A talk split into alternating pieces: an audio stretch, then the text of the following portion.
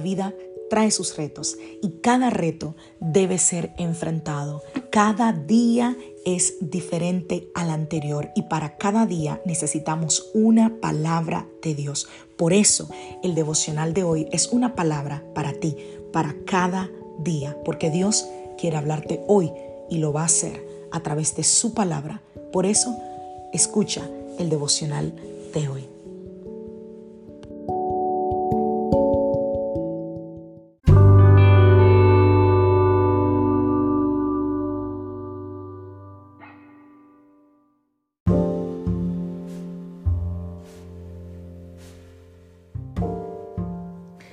Devocional del día de hoy. El punto esencial número 5 en esta serie que estamos hablando es relaciones acertadas. Vamos a la palabra del Señor Hebreos capítulo 10, verso 24 y 25. Pensemos en maneras de motivarnos unos a otros a realizar actos de amor y buenas acciones.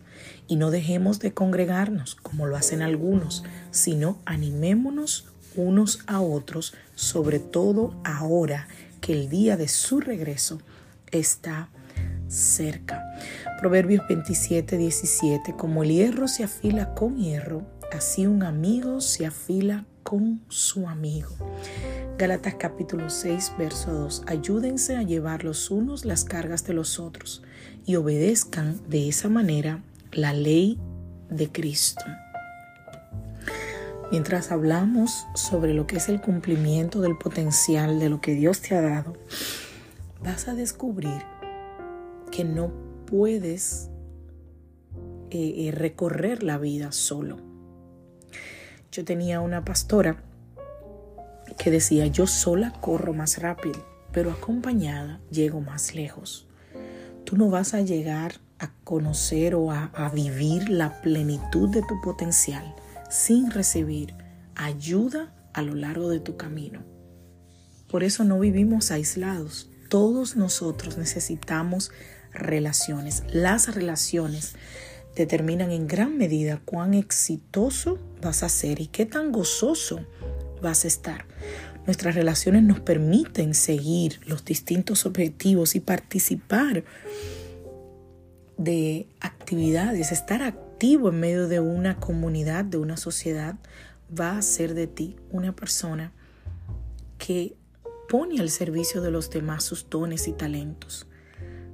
Eso definitivamente desempeña un papel fundamental para ayudarte a superar las adversidades y las dificultades.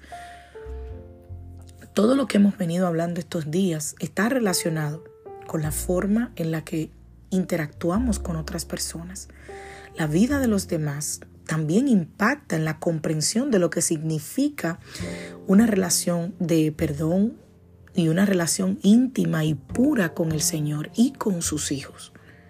No podemos, dice la palabra, no tengo el verso a la mano, pero no podemos decir que amamos a Dios a quien no hemos visto, sino amamos a nuestro hermano, a quien vemos todos los días. Entonces, nuestros dones y nuestros talentos que nos fueron dados es para que podamos vivir en comunidad y ser de bendición a aquellos que nos rodean. Cuando nosotros leemos la palabra de Dios, vemos que la palabra está llena de historias de personas que lograron grandes cosas.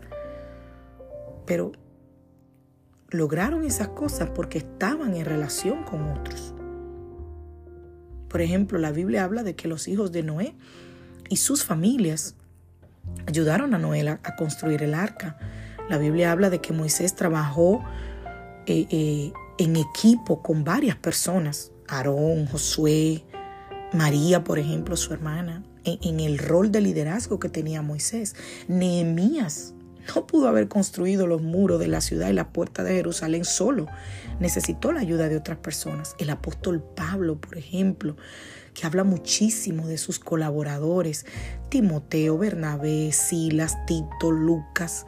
La Biblia dice que todos ellos viajaban decenas de miles de kilómetros junto con el apóstol Pablo difundiendo las buenas nuevas de salvación.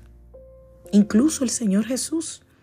La Biblia dice que Jesús eligió a doce para rodearse de ellos y para ayudarle de forma práctica y desarrolló un vínculo tan fuerte con 11 de esos discípulos que cada uno de ellos estuvo dispuesto a morir por Jesús. Así que definitivamente el plan de Dios para cada uno de nosotros es estar en relaciones, pero en relaciones que provean ayuda y asistencia mutua. Así como tú necesitas a otros para tener ayuda, amistad, cercanía, ellos también te necesitan a ti por las mismas razones. Y en gran medida, las relaciones están determinadas en la manera en la que tú persigues tu potencial y cumples con el plan de Dios para tu vida. Así que mi consejo esta mañana es elige establecer relaciones que nuestro Padre Celestial honre, bendiga y utilice para sus propósitos. Porque no es relacionarte por relacionarte. Es saber, como dijo eh, un escritor por allí, que tú eres el resultado de las cinco personas con las que más te relacionas. Entonces las relaciones son importantes. Pídele al Señor que te envíe a las personas adecuadas. Pídele al Señor que te ayude a discernir si una relación es apropiada para ti. Confía en que el Señor va a participar de forma activa para bien en cada relación que tú tengas y te va a ayudar a, a cultivar esas relaciones. Sobre todo, Fíjate en esas relaciones que a pesar de tus momentos difíciles, están allí contigo. Esa gente que no importa qué momento de dificultad tú estés viviendo, permanece allí contigo. Esas son amistades que definitivamente merecen la pena cultivar. Gente que no se va cuando ve tu peor escenario, cuando ve tu peor dificultad. No olvides ser de bendición para esos que te rodean y tener cuidado con quienes te rodeas, porque con quienes te rodeas van a terminar influenciando en tu vida. Si te rodeas de gente quejosa, créeme, en un tiempo te convertirás en un quejoso. Si te rodeas de gente de fe, créeme, tu fe aumentará. Si te rodeas de gente que en todo ve un problema, un pero, una excusa, un, mal, créeme que terminará siendo igual. Así que mi consejo esta mañana, rodéate de gente de fe. Rodéate de gente que hable bien, que hable correctamente. Rodéate de gente que hable con amor, con entusiasmo. Rodéate de gente que vea las cosas positivas de los demás. Rodéate de gente que tenga un alto valor. Rodéate de gente que tenga valores, que tenga eh, eh, em, una ética de vida, un estándar ético de vida. Rodéate de gente que te rete a ser mejor. Nunca es bueno ser el mejor del círculo. Siempre es bueno rodearte de gente que te rete a ser mejor persona, a ser mejor creyente, a ser mejor papá, mejor mamá, mejor amigo.